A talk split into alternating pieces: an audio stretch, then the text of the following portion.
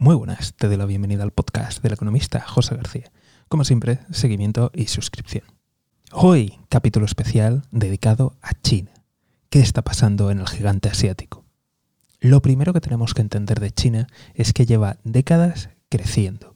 Y esto en cualquier economía, y lo repito, en cualquier economía, en cualquier lugar del mundo, genera problemas. ¿A qué me refiero con todo esto?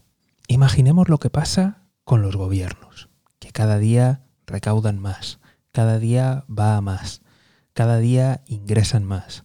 Y así durante décadas. Pues es muy probable que seguramente el dinero no se haya gastado con la suficiente eficiencia.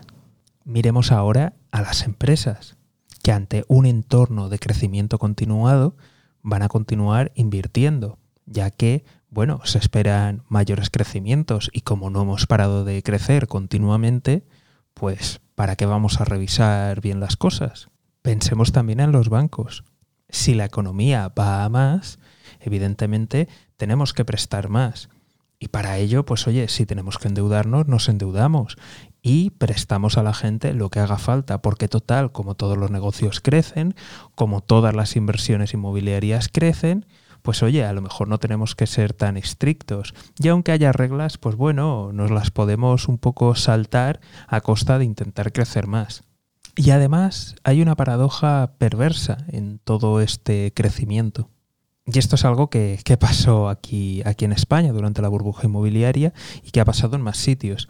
Y es que empresas, bancos que han sido más conservadores, que no han crecido, o no han crecido tanto como la competencia, en muchas ocasiones han despedido a esos directivos o incluso se han visto en problemas, ya que la competencia ha crecido más y les ha acabado absorbiendo.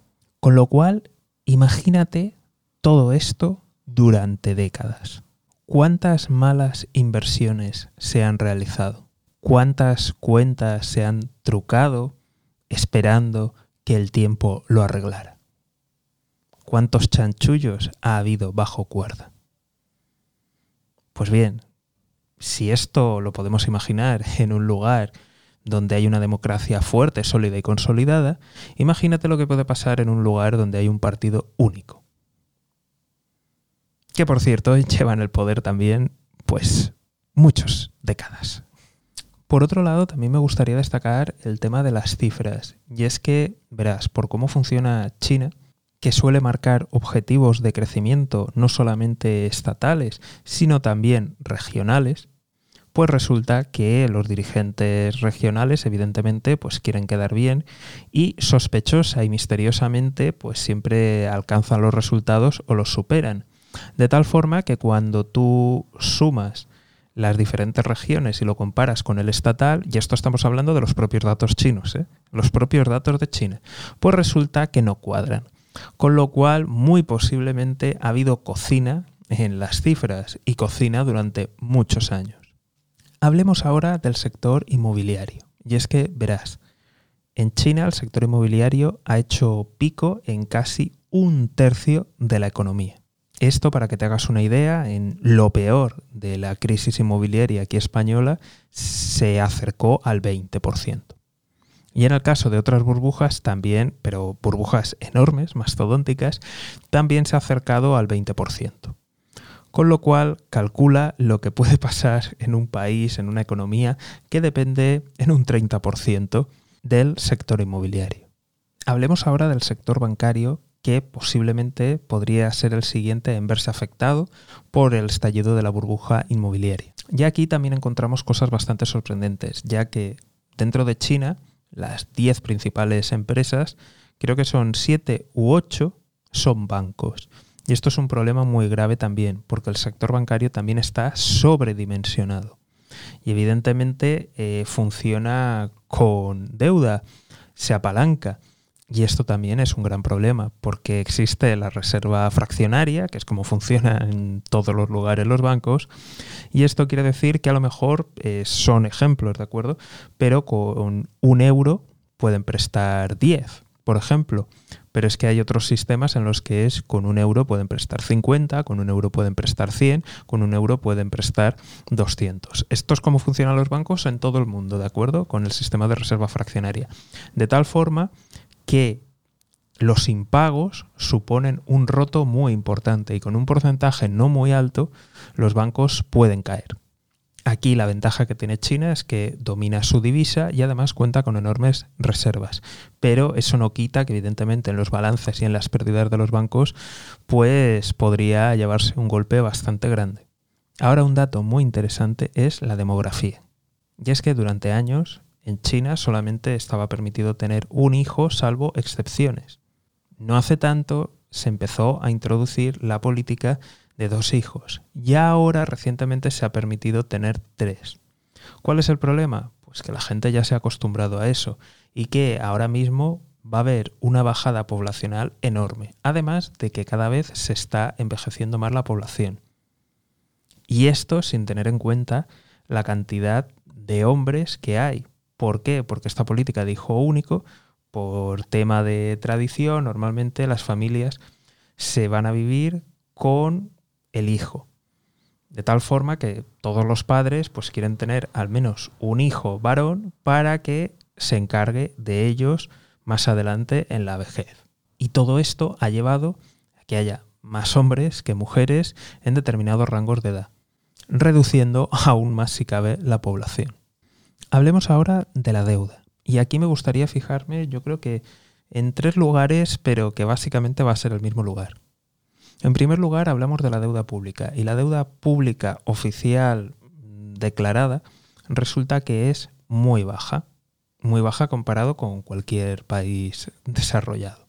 Algo que podría ser positivo, pero que si vemos el crecimiento que ha tenido durante estos últimos años, pues nos llama bastante la atención, ya que un país como China, que exporta tanto, que tiene divisas, en principio no debería tener problemas de necesitar inversiones, de necesitar endeudarse para adquirir pues esas divisas y para tener esas inversiones hechas. Con lo cual aquí ya levanta un, un primer warning. El segundo warning es que en China hay muchas empresas que están controladas por el Estado al 100% y esas tienen una deuda enorme, una deuda gigantesca. Y por tanto, ya te puedes imaginar que muy probablemente esas empresas se han endeudado de tal forma que en la balanza del Estado pues vemos que, hay poquita deuda. Con lo cual aquí también hay que añadir que a lo mejor alguna de estas empresas no ha declarado todo, podríamos ver que también ha habido un poquito de, cocina y podría ser que, la deuda real del Estado chino pues fuera astronómica. Por otro lado, también tenemos que hablar de la deuda, pero de la deuda que han contraído otros países con China. Y si te fijas, verás que estos países, pues vamos a decirlo así, no tienen una gran probabilidad de, repago. Eh, son países realmente que tienen una estructura financiera pues débil y que además ahora mismo se han visto muy golpeados con, con la pandemia. Pero es que no solamente eso. Seguramente recuerdes que ya hace años, antes de que empezara la pandemia, China redujo mucho el ritmo de su inversión en el proyecto Belt and Road. Incluso si miras los datos oficiales, verás que en estos últimos tiempos, verás que el balance entre lo invertido y lo desinvertido gana lo desinvertido. Es decir, que están entrando capitales en China más que saliendo. Están volviendo. Con lo cual, esto ya nos indica claramente que la reducción ha sido dramática.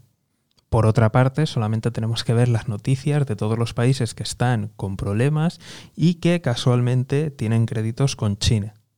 Ahora, si atendemos dentro de China qué está pasando, tenemos un dato muy significativo y es que pese a tener una juventud muy bien formada, muy bien preparada, el paro juvenil no para de crecer y está ya rondando el 20%. A todo esto hay que sumar que continúan con la política de COVID-0 y por tanto hay encierros. Todo esto va generando malestar. Pero sin duda uno de los mayores malestares es el problema de la crisis inmobiliaria, ya que muchas personas han comprado su casa, la han comprado sobre plano Y esto lo han hecho con hipotecas, de tal forma de que han dado la entrada, que son sus ahorros de toda la vida, no han recibido la casa y sí están pagando la hipoteca. Y además no parece que en un corto espacio de tiempo vayan a recibir esa casa. Y por tanto, la gente ha empezado a organizarse para hacer boicots y para dejar de pagar sus hipotecas de manera conjunta, para forzar tanto a los bancos como al gobierno a que hagan algo. Y esto, si conoces un poco China, ya sabes que protestar en China es jugarse el tipo. Y las deudas en China también es algo muy grave, porque no es solamente algo que te afecta a ti, sino que afecta al rating de toda tu familia y de todos tus descendientes. Hay universidades que no van a aceptar a tus hijos si tú dejas de pagar lo que sea. Y hasta aquí los puntos más preocupantes que nos encontramos ahora mismo en China. Vamos a mirar también dos puntos que son muy fuertes, muy potentes, que juegan a favor de China. El primero de ellos es que evidentemente es la fábrica del mundo. Estamos hablando de que un porcentaje enorme de cosas se fabrican allí, en China con lo cual no tienen problema porque exportan y reciben divisas.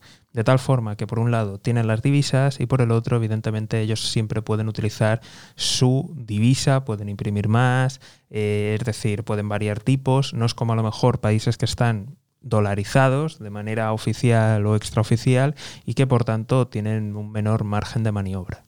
Y por otro lado, China cuenta con las mayores reservas del mundo. Seguramente lo, conozcas, que, la cifra es más de 3 billones de, aquí de España. Si me estás escuchando desde Estados Unidos, será 3 trillones.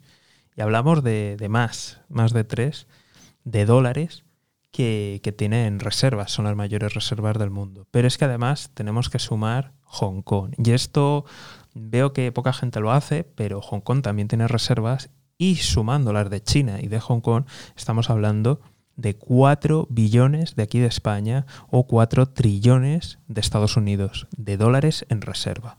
De tal forma que China realmente tiene ahí un margen enorme, tiene un colchón y realmente lo, lo va a utilizar, lo va a gestionar y lo va a ir haciendo poco a poco.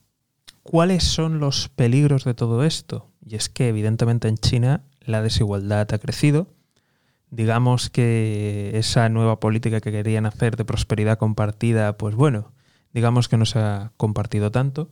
Luego hay un grave problema generacional, que yo creo que ese, ese es un desafío a medio largo plazo muy importante que tiene que, resolver. Y por otro lado, el malestar social en general, yo creo que puede poner en, en peligro y en entredicho al, al régimen y se lo puede llevar por delante también tenemos que tener en cuenta que, por ejemplo, cuando Japón también parecía que iba a superar a Estados Unidos y tuvo esa colosal crisis y se quedó ahí estancada la economía, el PIB per cápita era mucho mayor. En China estamos hablando de que el PIB per cápita aún está muy atrasado en comparación tanto con Japón, que es la tercera economía del mundo, como con la de Estados Unidos. Entonces, eso nos dice que hay unas enormes desigualdades y hay problemas muy serios.